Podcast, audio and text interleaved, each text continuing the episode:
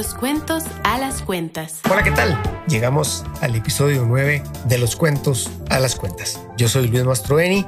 Un gusto, como siempre, poder conversar de la nueva dinámica de los negocios y cómo se están transformando las empresas, convirtiéndose en generadoras de bienestar social, ambiental, económico y cómo su gobernanza empieza a cambiar para hacerle frente a estos nuevos retos que nos impone el contexto en el que nos ha tocado a todos y a todas hacer negocios en esta época del siglo. Este es el episodio número 9 y hoy vamos a continuar en el tema de gobernanza, pero continuaremos respondiendo una pregunta que dejamos la vez pasada. ¿Cuál es el rol ahora del gerente de sostenibilidad, de la gerente de sostenibilidad, de la coordinadora de RSE, del jefe de asuntos comunitarios, el líder o la líder de responsabilidad, de el encargado de asuntos sociales. ¿Cuál es el rol?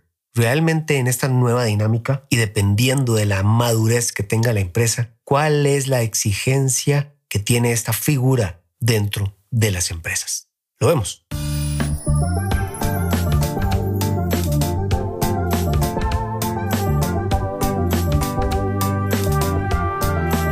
Bien, algo importante en este nuevo rol es que definitivamente su papel de líder, su papel de coordinadora o coordinador, su papel de influenciador dentro de la organización no acaba nunca. Pero en el proceso en el que estamos involucrados, sí se hace necesario que las empresas entiendan algo.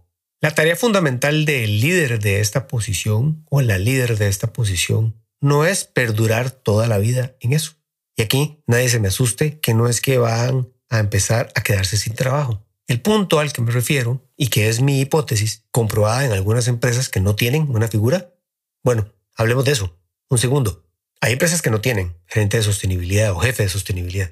Tienen la posición de asuntos corporativos o de asuntos públicos o de relaciones corporativas que ahora vamos a hablar de eso, pero puntualmente no tienen alguien encargado de sostenibilidad. ¿Por qué? Porque han madurado. Vamos a explicar esto bien para que no haya malos entendidos. La posición del liderazgo en temas de responsabilidad o sostenibilidad o ESG o ASG es vital en el proceso de madurez que tienen las empresas para lograr incorporar los aspectos sociales, ambientales y de gobernanza en su gestión diaria de negocio. Es decir, la posición es válida, claro, es importante en este momento, claro. ¿A qué me refiero en este episodio entonces? A que debe evolucionar por el mismo bien del tema o por el largo plazo de la gestión sostenible del negocio. Estarán acostumbrados o acostumbradas algunas de las personas que escuchan esto a decir, ah, sí, el tema de la relación con la comunidad, eso, ah, eso le toca a fulano, que es el líder o el gerente o el coordinador o el jefe de sostenibilidad o de responsabilidad social. Ah, no, el tema de la disminución de agua es parte de lo que hace fulanita de tal que ve los temas ambientales dentro de la dirección de sostenibilidad. Común, ¿verdad? Esos temas donde nada me toca a mí, todo lo que tiene que ver con cuestiones comunitarias, sociales, ambientales, relacionamiento vecinal, etcétera, le toca a esa área. Y entonces la organización se acostumbra a que el negocio va por un lado y los temas de sostenibilidad van por otro. ¿Y cuál es el mejor nivel de madurez en este proceso? Cuando no hay un camino de uno y un camino para el otro, o cuando ya el negocio ha madurado, se va a encontrar con qué? Con que todos trabajan y jalan para el mismo lado. Pero como la palabra es tan poderosa, como la costumbre se hace una realidad inalterable, como los hábitos se nos hacen una constante, para bien o para mal, si no logramos ir quitando nombres y posiciones, ojo, no dije personas, nombres y posiciones a las áreas encargadas de estos temas, va a ser muy complicado que la compañía, que la empresa, que la organización comprenda que no se trata de hacer sostenibilidad, se trata de ser sostenible en el tiempo.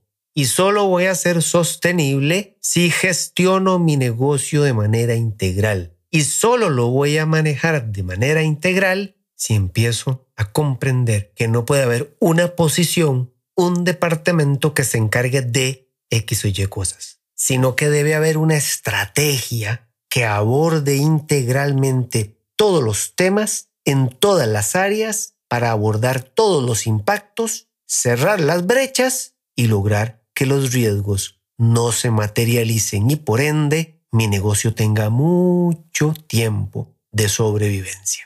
Por eso es que este rol de sostenibilidad de esa persona encargada debe evolucionar hasta convertirse en qué? Podría ser un experto en los temas de materialidad, una experta en relacionamiento comunitario, donde siempre va a haber una necesidad de alguien con esa sensibilidad en la organización. Podría convertirse en una persona que integre el departamento de riesgos de una empresa, de continuidad de negocio de una empresa.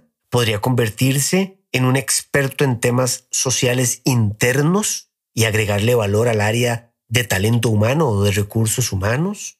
Podría convertirse en el director o la directora de relaciones corporativas, abordando los temas más desde la comunicación, desde el relacionamiento público, gubernamental. Podría convertirse en una persona que se encargue de generar las mejores relaciones posibles con todos los públicos de interés. Claro, esto hay que hacerlo despacio y con buena letra, como decimos aquí en Costa Rica. Despacio y con buena letra significa analice, tenga prudencia, considere la etapa de madurez en la que está su estrategia. Asegúrese de que todos y todas en la organización tengan dentro de su evaluación de desempeño indicadores sociales, ambientales, económicos, de gobernanza. Verifique con precisión que todos los impactos que genera la organización están siendo abordados y están tratando de cerrarse las brechas de una u otra forma en cada una de las áreas que integran y que hacen posible el negocio. Asegúrese que el reporte de sostenibilidad sea ya una costumbre, un hábito positivo, ese hábito de dar cuentas, de rendir cuentas. Deje claro o tenga claridad de que las áreas financieras han comprendido cuál es el retorno sobre la inversión de esta estrategia. Asegúrese de que riesgos tenga dentro de su matriz los temas ASG para que no se materialicen esos riesgos verifique que los temas ambientales, internos, externos, de cambio climático, de emisiones, están bien abordados por un área de gestión ambiental robusta. Otro de los temas a los que nos podríamos dedicar luego de esta etapa de madurez es en todo lo que tiene que ver con situaciones reputacionales. Los temas de reputación son, sin duda alguna, temas que de una u otra forma no escapan a este proceso de evolucionar en los temas de sostenibilidad. Los temas reputacionales, sin duda alguna, los vamos a ver más adelante en uno de los episodios, vienen a complementar todas las acciones que el negocio gestiona desde el punto de vista de sostenibilidad. Si hay una buena, esto es bien importante, si hay una buena gestión de negocio sostenible, si el negocio se ha convertido en un negocio responsable, sin duda alguna tendrá un camino ya marcado o iniciado en los temas de reputación. Pero los temas reputacionales, como nos hemos dado cuenta en muchas situaciones de diferentes marcas a lo largo de la historia, son los que cuesta a veces evidenciar. Muchas ocasiones las marcas generan promociones o actividades o acciones que a todas luces desde el punto de vista comercial van a ser un éxito, se diría, en ventas, en divulgación, en posicionamiento, pero a veces obviamos que podría perjudicar de una u otra forma la reputación de la compañía. Y eso sin duda alguna podría también ser parte del trabajo de este nuevo rol del área, que estará ahí, digamos que si vieron Pinocho, se acordarán de Pepe Grillo. Bueno, Pepe Grillo es el nombre que le puso una de las tantas versiones de este cuento. Pero esa figura del grillo no era otra cosa más que la conciencia. Bueno, esta figura debe evolucionar, pero tampoco debe olvidar que en otro rol debe seguir siendo esa conciencia que le ayude a la organización a adelantarse y no tomar decisiones que por un lado puedan generar, entre comillas, mucho dinero, pero podrían estar diluyendo, podrían estar afectando la reputación. Y la reputación, si no se cuida en el tiempo, va a ir generando un daño enorme al valor de la marca, a la entrega que yo doy a mis públicos y podría en algún momento perjudicar la parte comercial y la parte de negocios. Ya lo hemos visto en muchas marcas. Pero a veces en temas reputacionales se dice, bueno, X cosa pasó y las ventas siguieron igual. Bueno, hay que tener cuidado porque en el tiempo eso podría afectarnos si no se tiene un debido abordaje, que es una de las tareas, como hemos visto aquí, a las que podría dedicarse esta figura, este nuevo rol de sostenibilidad en las empresas. Entonces, ¿hacia dónde va el rol? ¿Qué es lo que queremos de esta nueva figura en sostenibilidad o en relaciones corporativas? Que logre, primero que todo, integrar la gestión al día a día del negocio y que luego se convierta en esa figura que colabore con los departamentos desde riesgo, desde continuidad de negocio, desde el área que más le convenga a la organización para que pueda adelantarse y ver aspectos que podrían poner en peligro, en riesgo el negocio y adelantarse para que ciertas cosas no se den, ciertas acciones no se manifiesten. Reputación, materialidad, relacionamiento con partes interesadas, manejo de públicos de interés, diálogo y conversación continua con los públicos de interés. Son nuevos roles de esta posición que, repito, si no estamos en la madurez, no es el momento. Pero sí quiero transmitir el mensaje de que este rol del líder o la líder en sostenibilidad debe evolucionar. Y quienes nos dedicamos a esto tenemos que tener claridad de que hemos llegado a las organizaciones, y esto no es nada romántico, hemos llegado a las organizaciones para transformarlas y para que se gestionen de tal forma que generen triple impacto. Y estaría muy mal de nuestra parte si pensamos en que somos eternos en la organización, porque la gestión es la que debe ganar. Nuestro papel es el de lograr que todo el negocio se transforme y genere valor económico, social y ambiental en su día a día desde todas las áreas y no desde solo una como a veces podría sucedernos o podríamos caer en esa tentación.